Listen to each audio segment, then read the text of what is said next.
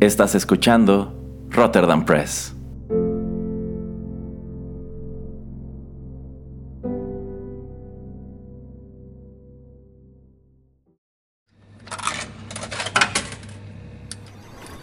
Los videojuegos han deleitado tus sentidos en la pantalla y ahora lo harán en la radio a través de su música. Descubre por qué los videojuegos se han convertido en una manifestación más del arte. Inserta una moneda y acompáñanos. Esto es 8 bits.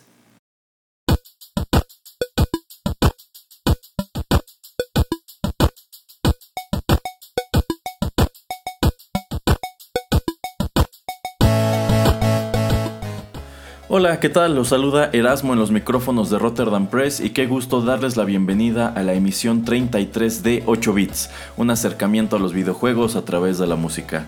Pero así como es un gusto tenerlos a ustedes aquí, no lo es tanto que me acompaña otra vez el señor Juanito Pereira. No se puede deshacer de mí y lo goza. Sí, ya, ya me di cuenta que no puedo.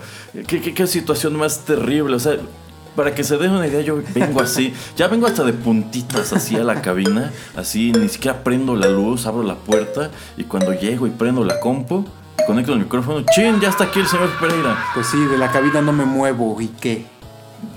Ya verá, señor Pereira. Iré a tramitar una orden de restricción o algo así. Bueno, ya que está aquí, ¿por qué no nos platica qué es lo que escucharemos hoy? Pues bueno, como la semana anterior también escogí la música para este episodio. No, no, no, no, no la semana anterior, como las cuatro semanas anteriores.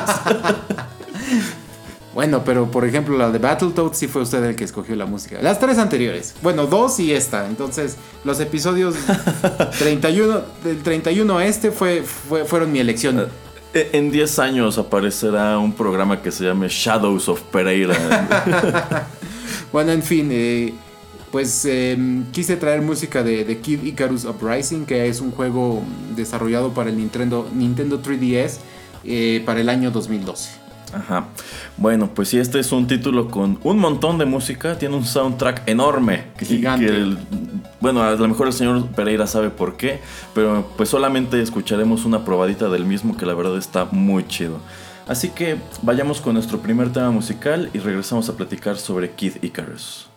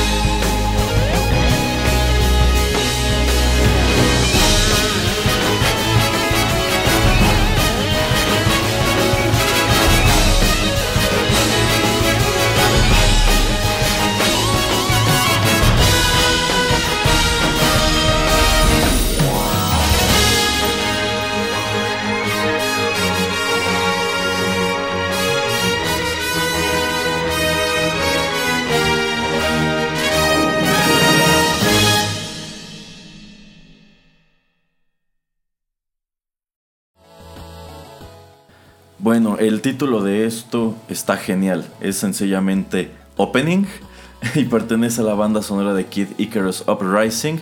La música de este juego fue escrita por Motoi Sakuraba y apareció, ya nos dijo el señor Pereira, para el Nintendo 3DS en el año 2012.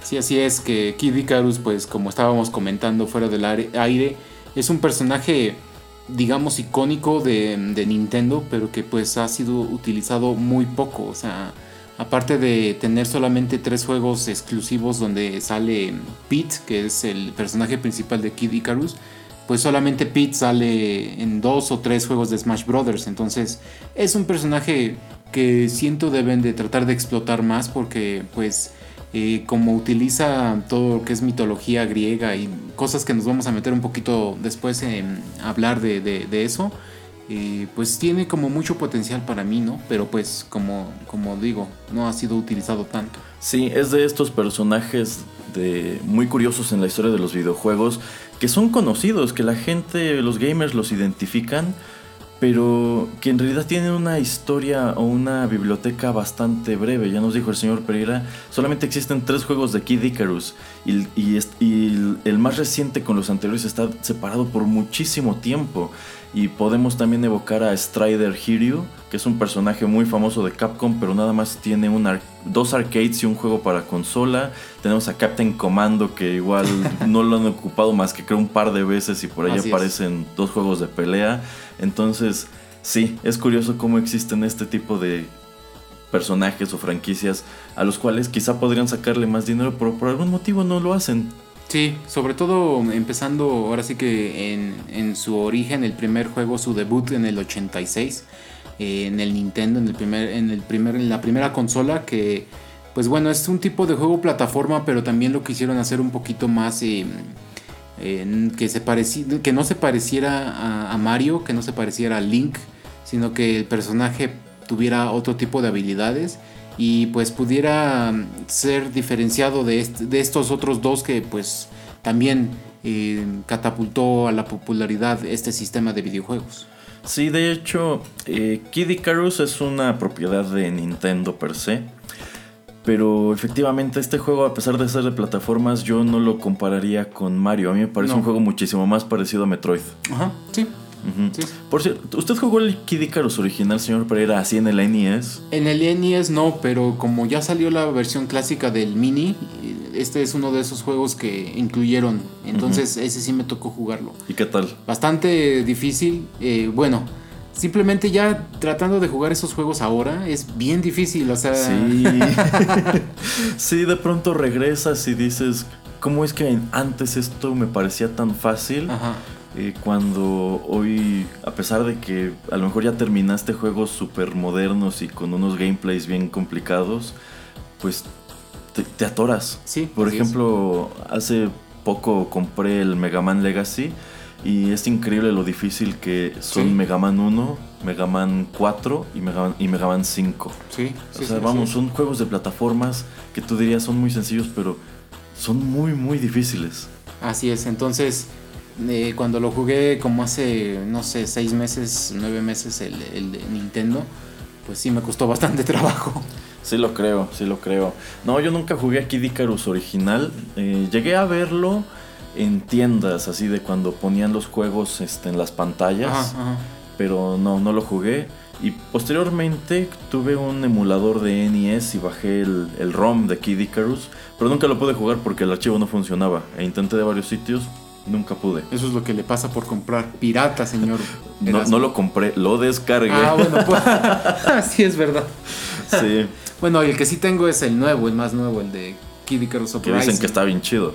Sí, digo, la manera de jugarlo es un poquito complicada con los controles, pero la historia y pues en general es, es un buen juego. Sí, sí he sabido que fue muy bien recibido. Bueno, vamos con más música, señor Pereira. Dale, dale.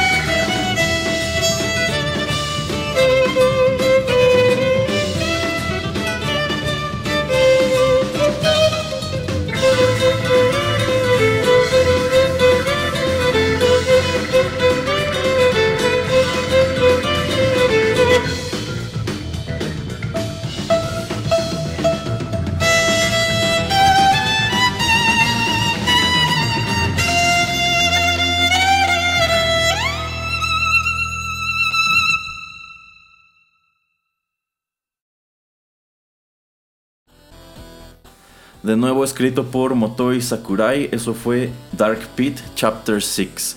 Eh, este es un híbrido entre la versión original y un cover con violín eh, llevado a cabo por el usuario de YouTube KDJ Music en el año 2012.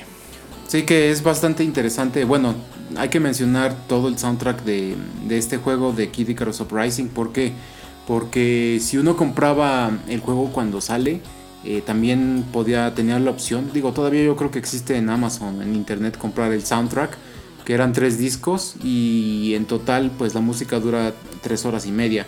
Eh, Erasmo como comenta dice Dark Pit Chapter 6, ¿por qué? Porque este mm, tema digamos que se utiliza tres veces, entonces hay tres versiones diferentes del, mismo, de la misma canción, pero ahora sí que viene en, en cada uno de estos discos y la verdad, como dice Erasmo, ¿por qué son tantos? Pues yo creo que tenían el presupuesto para no tener que estar repitiendo exactamente la misma música. Ya ves que suele pasar mucho que cuando tienes un, no sé, eh, la pelea del jefe.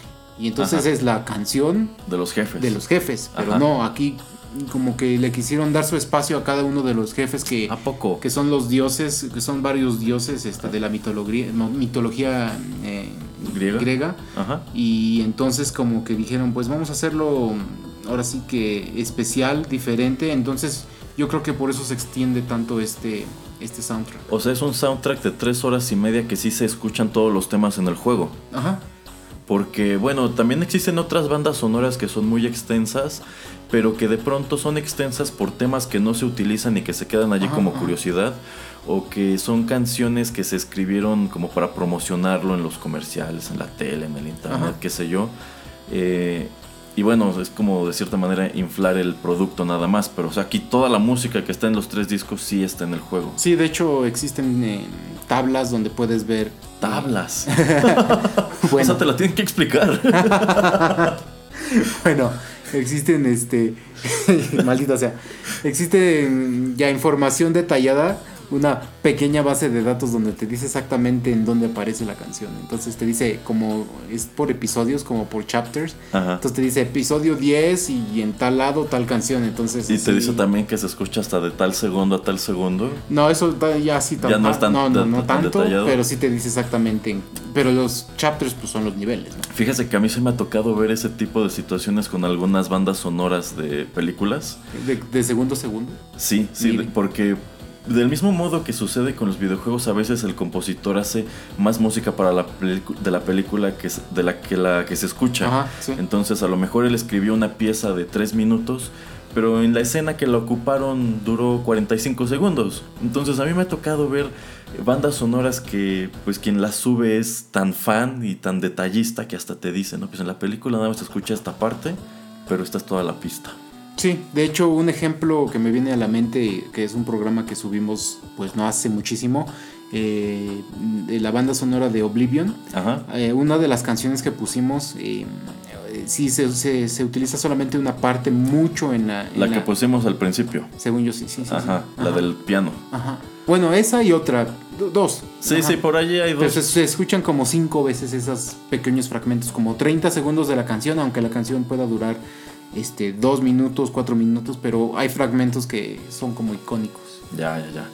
Ok, pues vamos con nuestra siguiente pista. ¿Y qué le parece, señor Pereira, si al regresar platicamos sobre mm, de qué va la trama de Kid Icarus? Vamos.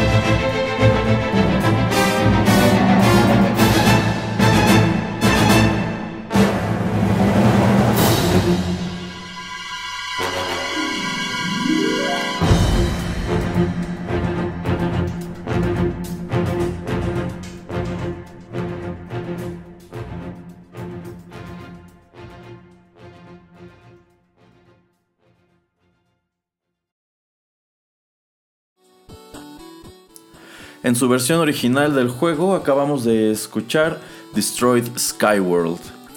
Bueno, Kid Icarus. Algo bien interesante es que este es el título por el que se conoce esta serie de este lado del mundo. En Japón no se llama así. Ah, no. En Japón se llama Light Mythology. Em, y bueno, lo convierten a Kid Icarus para comercializarlo en América. Pues yo pienso que más que nada por el aspecto del personaje principal, de Pete, a quien pues muchos gamers conocen erróneamente como Kid, Icarus. Así es. Pero bueno, no, en realidad sí eh, tiene su propio nombre que es Pete y tiene toda una pues historia tras de sí. Como nos decía el señor Pereira, este juego está muy ligeramente ambientado en la mitología en la mitología griega. Prácticamente nada más agarraron de allí parte como de los diseños de los stages, de los personajes y algunos nombres, pero no tiene muchas coincidencias con las cosas pues reales, ¿no? Con las cosas históricas.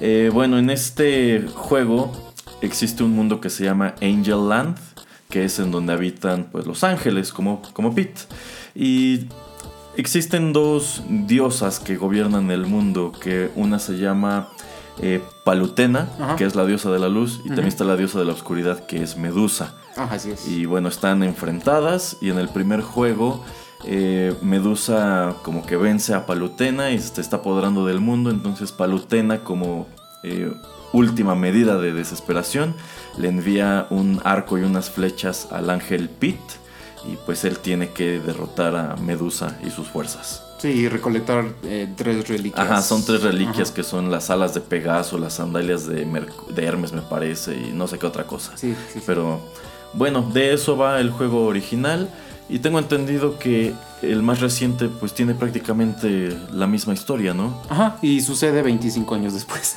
o sea, es, casi... Me, es como la secuela. Como la secuela. Ajá. Ok. Pues sí, ¿y por qué lo cambian a Kid Icarus? ¿Por qué le ponen este nombre al juego y es el nombre que se relaciona con Pete? Antes de que lo digas, a mí, mercado, por así como por mercadotecnia, me gusta más. Sí, la verdad está más chido Kid Icarus que Light Mythology. Ajá. Bueno, pues porque esto es alusivo al hecho de que Pete tiene alas. ¿Y eh, quién es Icarus o Ícaro? Bueno, este también es un personaje de la mitología griega. Es el hijo de Dédalo. Dédalo era un inventor que vivía en la isla de Creta, él es quien construye el laberinto del Minotauro. Y el rey de Creta, Minos, muy astuto, en vista de que eh, Dédalo y su hijo Ícaro eran los únicos que sabían cómo entrar y salir del laberinto, pues deciden encerrarlos en una torre para que no le digan a nadie. Y ahí pues nadie entre ni pueda sacar al Minotauro. Entonces Dédalo e Ícaro hacen un plan para escapar en vista de que eran tan ingeniosos y Dédalo construye unas alas utilizando plumas y cera y escapan de esta torre volando. Sin embargo, antes de arrojarse, Dédalo le advierte a su hijo que no debe volar muy alto porque si no el calor del sol va a derretir la cera de las alas y pues va a caer a su muerte. Y esto es exactamente lo que ocurre. Ícaro vuela demasiado cerca del sol, es de donde viene esta expresión. Sus alas se queman y cae y muere. Sí, sí, es, es como una metáfora, ¿no? O sea, como también de... Es como una eh, parábola, sí. Sí, sí, pero esto de la, ambición, que a veces la, ser ambicioso no es tan bueno, o sea, como que debes de tratar de... También eso de mantener los pies sobre la tierra, etcétera, O de seguir las instrucciones de tu papá. Sí, pero también em, complementando lo que dice Erasmo, eh, se le relaciona mucho a este personaje con, también con Eros. Ah, sí, porque pues parece un cupido, un... Ajá. Y, bueno, perdón, y también hay como, siempre hay muchos corazones en, el, en este juego, entonces es... a ver, diga, diga, diga. Sí, sí, parece un angelito de estos de Cupido, pero ¿sabía, señor Pereira, que en Italia estos estas criaturas, estos personajes como niños alados, semidesnudos, tienen un nombre o una palabra para referirlos muy específica? No, dígame. Se les llama en italiano putos. ¿En serio? sí, con doble T. No sabía. Sí, en italiano un puto es esto, es un niño angelical. Ok. Como los que aparecen en las pinturas de arte sacro y así. Ok. Ajá. ¿Cómo la ve? Qué interesante. Ya ves, señor Pereira, siempre se aprende algo nuevo aquí en 8 bits. Yo nada más venía a escuchar música. Ah, bueno, ya escuchó esto también, señor Pereira. Entonces, considérelo un bonus. De nada. ok, ya, más música.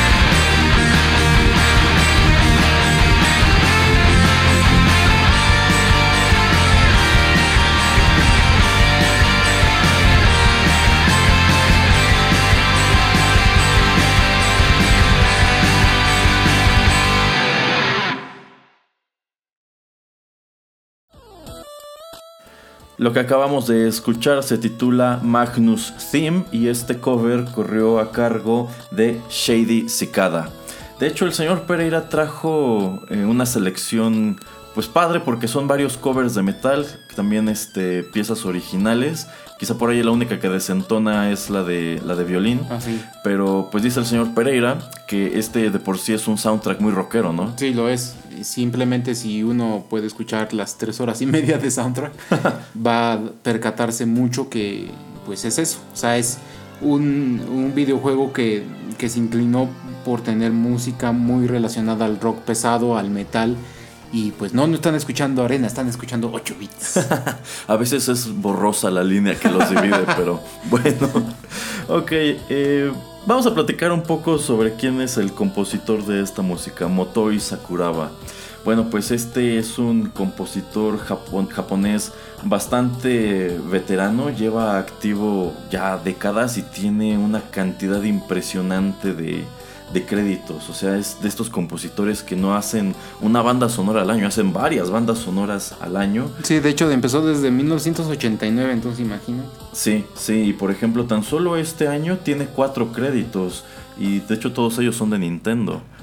Em, otro juego eh, de Nintendo para el cual él escribió la música fue el famosísimo Super Smash eh, Brawl que apareció para el... Ese fue del GameCube, ¿no? O del Wii. Del Wii. Del Wii. Bueno, sí, sí, sí. Sí, sí, del Wii. Del Wii. Y es precisamente a raíz de esta colaboración con Nintendo que eh, pues el director de este juego de Smash Bros. Em, decide pues contratarlo para que se aviente también la banda sonora de eh, Kid Icarus Uprising. Que, ¿Por qué apareció este para el 3DS, señor Pereira, y no para el Wii? ¿El juego? Ajá. Eh, bueno, el 3DS sale en el 2011. Ajá. Entonces Mm, bueno, te cuento un poco también del, director del juego. Ah, bueno, entonces eh, el señor Iwata, que era el director general de Nintendo en, ese, en 2008, eh, pues empieza a buscar o empieza a tener como ideas de, ok, necesito juegos de lanzamiento para mi nueva plataforma, para el, que va a reemplazar al Game Boy Advance, al Game Boy DS, perdón. Eh, entonces dice, pues voy a, contratar a este, al director que es Masahiro Sakurai, que fue el que dirige Smash Bros. Brawl. Por eso también, como, como mencionó Erasmo, trae al compositor. Y le empiezan a platicar y le dice, pues, ¿sabes qué? Necesito un juego que vaya bien con el nuevo sistema, con lo que es este 3D, etc. Entonces, eh, este director em, se da cuenta de que mucha gente le, le gusta que en Brawl había muchos personajes que estaban como, ahora sí que en, el ático, estaban muy guardados. Y uno de estos personajes fue Pete. Entonces eh, se le prende el foco y dice, pues sabes qué, quiero hacer un juego que sea como un, eh, eh, como un third person shooter. Para que sea como el, lanzamiento del Game Boy, del, Game Boy 3DS. Entonces eh, fue lo que empieza a hacer. Desarrolla un trailer, un pequeño gameplay como de 5 o 10 minutos, se lo presenta al señor Iwata y le dice, dale. Y, bueno, esa fue como pequeña breve historia de, cómo empieza a surgir este juego. Y pues se me hace algo interesante, una buena, buena idea y, es bueno que traten de, regresar o de, de explotar estos personajes. Efectivamente, cuando Pete apareció en Super Smash, Super Smash Bros. Brawl, eh, este ya era un personaje, como dice el señor Pereira, del olvido, del ático, del, recuerdo. Eh, también recuerdo este, que ahí estuvieron los Ice Climbers, ¿no? Que pues otros personajes super antaños. del Nintendo. Del Nintendo y del Game Boy. Ajá, ajá, que, de, ahí no salen. Exacto, creo que no tienen otro crédito, pero sí, sí fue interesante descubrir que los trajeron de vuelta. Otro crédito eh, de este compositor Sakuraba con el cual seguramente los gamers más jóvenes estarán familiarizados, es que él escribió la música de la serie Dark Souls. Que si no la han escuchado, híjole, esa banda sonora está increíble, está así toda épica, está muy padre, muy, muy padre. Eh, es más, pronto deberemos hacer un programa de la música de, Dark Souls. ¿Próximo episodio? Ah, podría ser el próximo episodio. Ay, apúrese porque sí. si no me gana el señor Pereira. pues sí, ok, vamos con nuestra siguiente canción.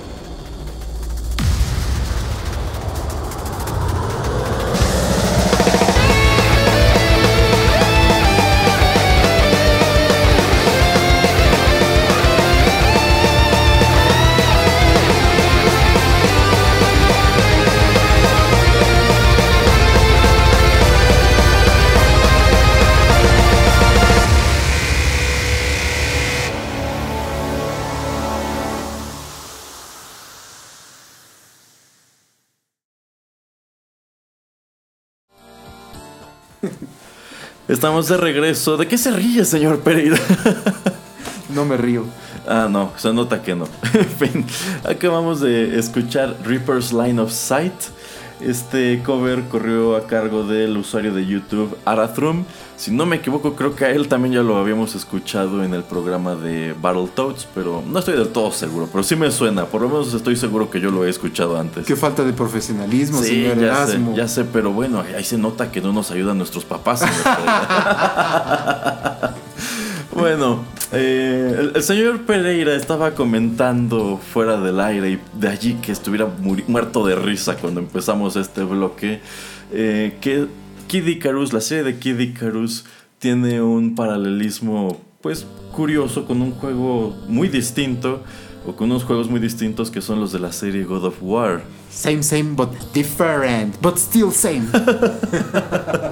Exacto, los, juegos de la serie God of War también están ambientados en la mitología griega, igual que Kid Icarus tienen unas metidas de pata garrafales, no tan drásticas como las de Kid Icarus, pero eh, pues sí, así como lo señala el señor Pereira, son como lo mismo, pero sin ser lo mismo, pero a fin de cuentas son lo mismo.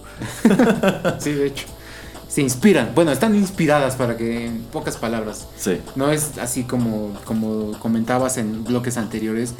No tiene nada que ver literalmente trasladado del libro o de las mitologías al videojuego, pero está inspirado. Está inspirado en, exactamente. ¿Quién sabe, señor Pereira? A lo mejor en un futuro nos avientan el crossover de Kid Icarus con God of War. Pues ahora con la popularidad del último juego de God of War, pues puede que sí, ¿eh? Puede que sí, pero bueno, igual ya abandonaron otra vez a Kid Icarus allí, lo dejaron en el limbo de Nintendo. Pues sí, porque ya tiene seis años. Digo, lo hemos visto en, los juegos otra vez de, de Smash Bros. Ajá.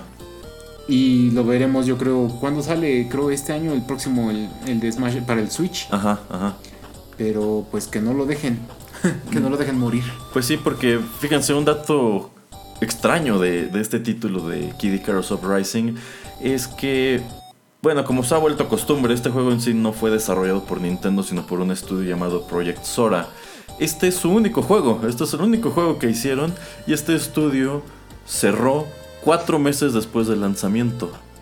Qué raro, y sí, cuando estaban y ellos estaban trabajando en este punto en el siguiente Smash Bros, que de hecho ya no terminaron. Sí, sí, Entonces, pues qué curioso, ¿no? O sea, al juego le fue bien. Sí. Entonces es muy extraño que el estudio que lo desarrolló en tan poco tiempo haya desaparecido.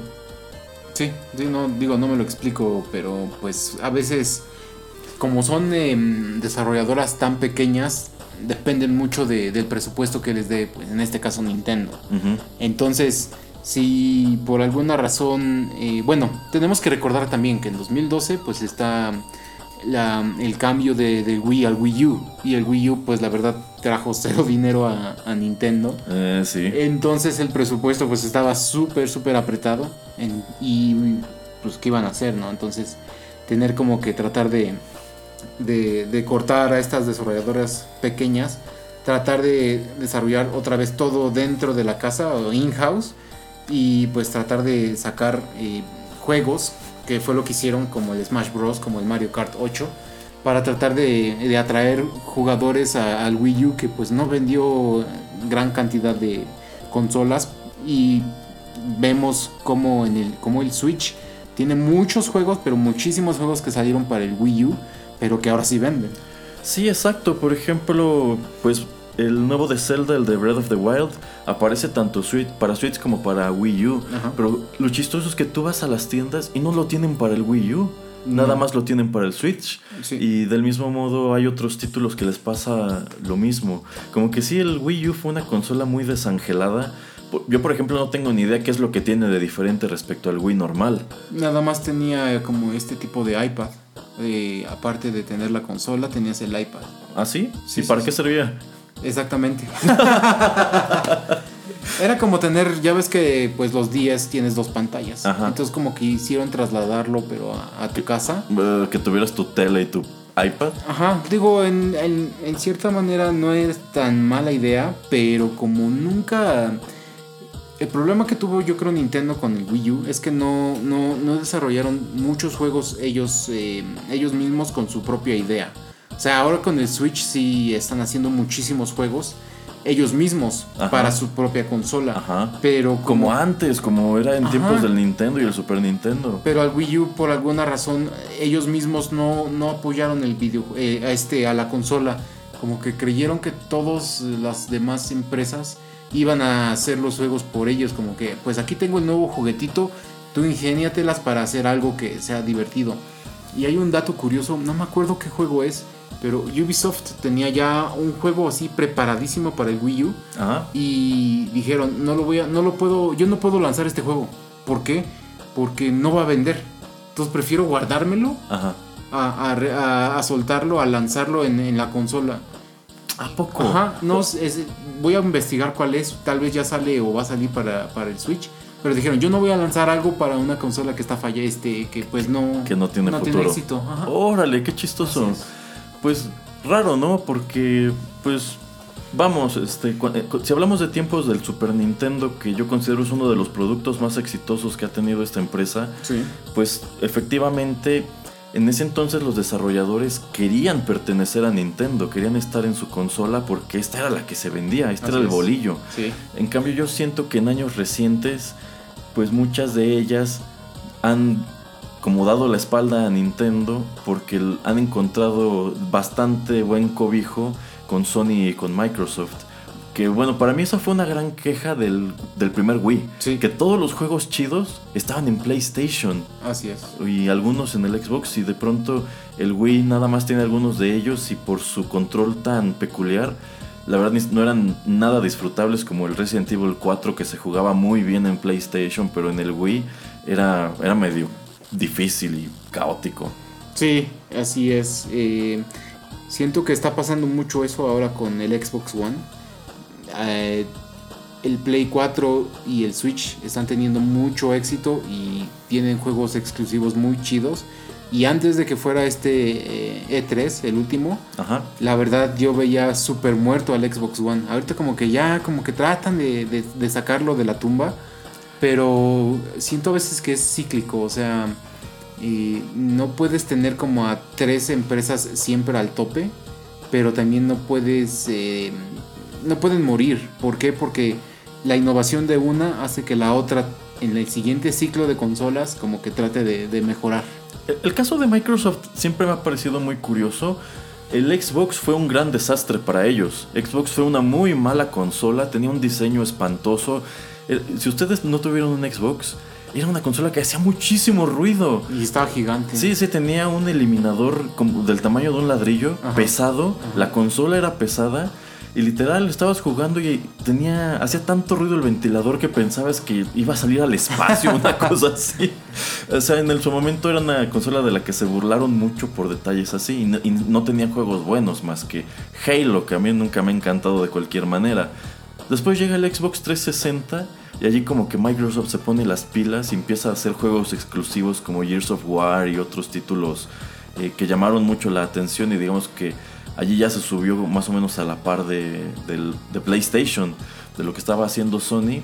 Pero efectivamente, llega la nueva generación. Yo considero que en este momento el Play 4 es el rey de las consolas. Lo es, lo es, lo es. Este, y el Xbox eh, One se cayó dramáticamente. Comparte juegos con, con la consola de Sony, pero los juegos exclusivos de PlayStation se están llevando de corbata a la industria. Sí, simplemente Spider-Man que va a salir. Sí. El año pasado eh, Horizon Zero Dawn, que seguro Erasmo ni lo ha jugado y ya no, se... todavía no. Pero nada más es por mencionar un par. Eh, Este año God of War. Ajá. Ahí, ahí estás. Ya Sí. con eso. Sí, sí, o sea, God of War fue así como el juego más llamativo de que 2018. también Last of Us también salió nada más para Sony. ¿no? Sí, Last of Us también es exclusivo de Sony, entonces, pues muchos de estos títulos ah, en su momento han sido contendientes o han obtenido galardones de juego del año y nada más los puedes jugar en PlayStation 4. ¿Por qué yo tengo un Play 4? Porque quería jugar The Last of Us. Sí. Así de sencillo. Yo me lo compré por el Horizon Zero Dawn, entonces. Sí, es curioso cómo se ha transformado este universo de las consolas domésticas. Así es. Bueno, vamos con nuestra última pista y regresamos a despedir.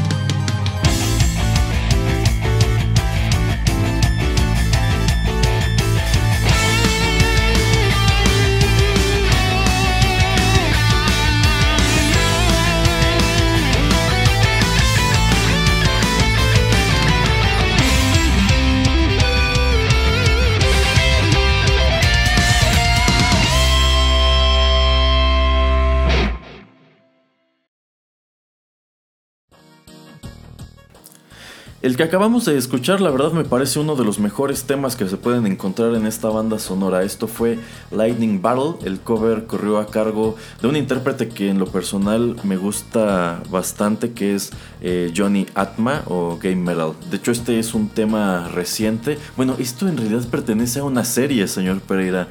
Sí, este sujeto este año se ha puesto a grabar varias pistas de los juegos de Kid Icarus. Ah, sí. Ah, mira. Eso ni lo sabía. Cuando estaba yo armándolo no sabía eso. No, sí. Ha, subido varias. Y la verdad, bueno, los covers de este individuo le quedan muy padre. Yo considero que de los intérpretes que hacen covers de metal es de los mejores. Eh, siempre vale la pena darse una vuelta por su canal. Tiene cosas muy, muy chidas.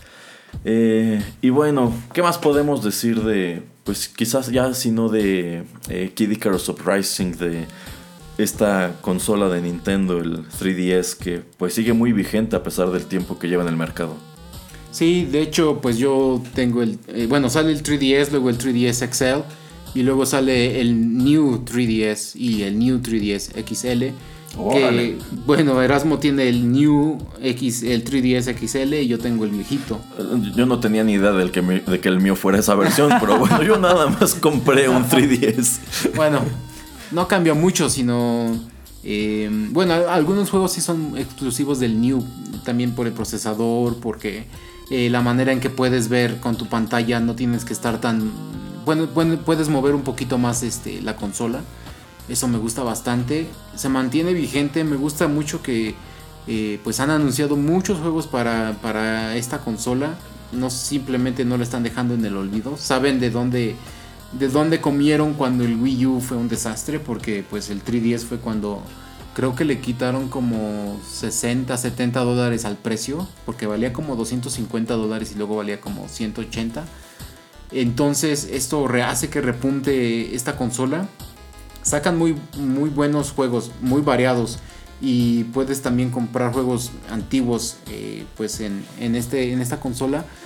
Me gusta mucho eso. Me gusta que, le siguen poniendo atención y que no necesariamente se van por los gráficos, sino que hay muchos juegos que se parecen a, con gráficos tipo Super Nintendo, pero que son bastante chidos. O sea, yo sé que no es exclusivo, pero Shovel Knight, por ejemplo, súper o sea, tiene gráficas del Super Nintendo, pero se juega excelente en un 3DS. Y es eso, me gusta que, la sigan apoyando y no solamente, ay, el Switch es lo de hoy, pues nada más hay que darle todo al, al Switch. ¿Qué es lo que les pasó en su momento con el Nintendo 64? Que dejaron morir todo lo demás por meterle todo el billete a esta consola. Algo curioso es que Nintendo en este momento tiene dos consolas portátiles en el mercado y es la única empresa de videojuegos a la cual el mercado portátil le ha funcionado. Porque cuando eh, Sony se aventó con su PSP, la verdad, jamás he visto un PSP. No, de hecho... Ni sé qué juegos hay para PSP. De hecho es bastante interesante si te pones a investigar eh, esa consola porque hay hasta juegos que puedes tener en el Play 3, en el Play 4 y luego como pasarlos a tu Vita, a tu PSP Vita y seguir jugándolos. ¿A poco? Ajá, pero es, es bien raro. Entonces, malos juegos no hay, pero yo creo que es una consola que tiene éxito solamente en Japón. Y como lo mismo, como aquí en América no tiene éxito como, lo, como sucedió con el Wii U, pues no traen los títulos. Entonces, aunque tú tengas un Vita, no vas a tener que jugar porque pues nadie los publica, nadie los este, nadie los produce. Es como cuando tus papás te compraban el Sega Genesis y el único juego que tuviste fue Sonic 2 porque no trajeron juegos de Sega Genesis a México. Sí. Así de triste. True story. ¿Usted tuvo un Sega Genesis? Tuve el Sega Genesis. Acabé Sonic 2. Ay, wow. Sí. ¿Y pero no, nunca tuve otro juego porque en las tiendas no, lo sabía. Pues no, es que es eso. Así de plano, no, no, no, no. ¿Qué encontrabas si ibas a un Liverpool, un palacio, un lugar de estos? Puro Nintendo. Así es. Como debe ser. Como debe ser. Pura herejía la suya de tener un, Genesis. ¿Sabe qué estaría bien padre, señor Pereira? Ya ve que ahora Nintendo le dio por sacar el NES Mini y el Super Nintendo Mini, que trae precargados X cantidad de juegos, ¿no? Ajá. Yo pienso que si ellos se aventaran la puntada de relanzar algunos juegos clásicos del Super Nintendo para el 3DS, así como el cartucho, nada más con ese juego, Ajá. jalaría. Si a mí me dijeran, ¿sabes qué? Aquí está el A Link to the Past original para que lo puedas jugar en tu 3DS, aunque sea nada más en una pantalla, yo lo compraba. Si me dijeran, ahí está Street Fighter 2, ahí está Mega Man X, ahí está este, este, este, yo sí me aventaba. De hecho, bueno, sucede un poquito cuando sale el Game Boy Advance. eh, pero pues esto es hace casi 20 años, ¿no? Entonces, es, es muy buena la, la idea que tú tienes. Algo que pasa, hacen por ejemplo el remake de DuckTales, Ajá, que pues tal vez no me acuerdo si era para Nintendo o para el Super. para el Nintendo normal. Ajá, y ahora lo puedes jugar hasta en el Play 4. Pero digamos de cambiarle lo- los, los gráficos los, eh, los trajeron a, a este siglo. Ajá. Eh, se ve muy chido, el, el gameplay es el mismo, nada más como que el- lo, decor, lo, lo pintaron más bonito. Ya. Entonces es muy buena idea la que tienes y, y ojalá sí, sí lo hicieran porque mucha gente no los ha jugado y son juegos que en verdad todavía tienen su, su reto Ajá. y, y que a la gente le gustaría verlos y, y jugarlos. Simplemente el de Ali- eh, el de Legend of Zelda A Link Between Worlds, Ajá. Between Two Worlds o cómo se llama. Ah, así. Between Worlds, ajá. Ajá, pues es secuela de, eh, de, de Es, Super casi, es un remake de A Link to the Past. Pero es secuela, es secuela. sí, sí, es secuela, es secuela, pero es el mismo mapa, Ajá, es casi la misma historia. Entonces- Está muy padre. Podrían sacar este Link to the Past, eh, pero con esos gráficos, etc. Sí, sí, porque por ejemplo, si eres un gamer de a lo mejor 15 años, pues a ti ya no te tocaron todas estas consolas. A lo mejor si tienes curiosidad de, ah, bueno, si este de A Link Between Worlds es secuela de aquel, a mí me gustaría jugarlo, pero pues ahora de dónde voy a sacar un Super Nintendo y el cartucho y a lo mejor no alcancé a comprar el mini. Entonces, si te, de pronto sacan estos juegos clásicos, pues es una oportunidad de que pues generaciones más jóvenes que tienen curiosidad por ellos los conozcan. Sí. Porque de pronto te topas con el escenario de que le dices a un jugador más joven, ah, no, pues es que en el Super estaba este RPG que estaba muy chido. Ah, pues órale. Pero Así pues no lo puedo jugar, ¿no? Sí, exactamente, exactamente. Bueno, pues muchas cosas que decir de el mundo de los videojuegos. Y con eso llegamos al final de nuestra emisión número 33. ¿Algo más que decir, señor Pereira? Hable ahora o calle para siempre. Pues espero que esté darme el próximo programa o si no me le voy a adelantar.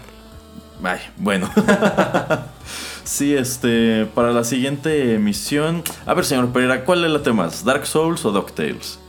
Y. Ay, ya me la puso bien difícil. No, vamos a hablar primero de Dark Souls luego de DuckTales. Órale, entonces para la emisión 34 de 8 bits escucharemos la banda sonora de Dark Souls. Por nuestra parte es todo, muchísimas gracias por escucharnos, esperamos hayan disfrutado el programa y nos saludamos muy pronto aquí en Rotterdam Press. Adiós. Bye.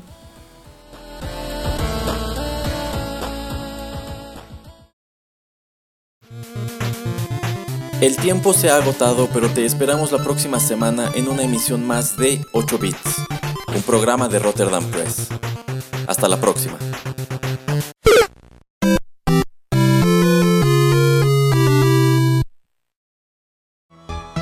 Pillaje Cibernético, revista cultural en línea.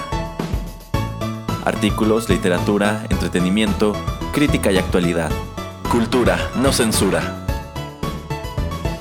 Ven a leernos en pillajecibernético.com y búscanos también en YouTube. Pillaje Cibernético.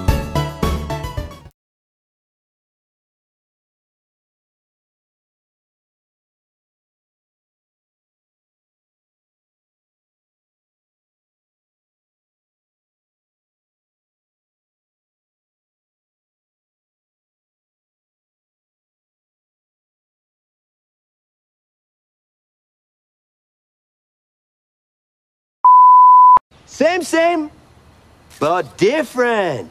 But still same. Ha ha ha. The fuck does an anus have to do with They this? hate us because they ain't us. Haters gonna hate. And ain'ters gonna ain't. One ring to rule them all, and in the darkness find them.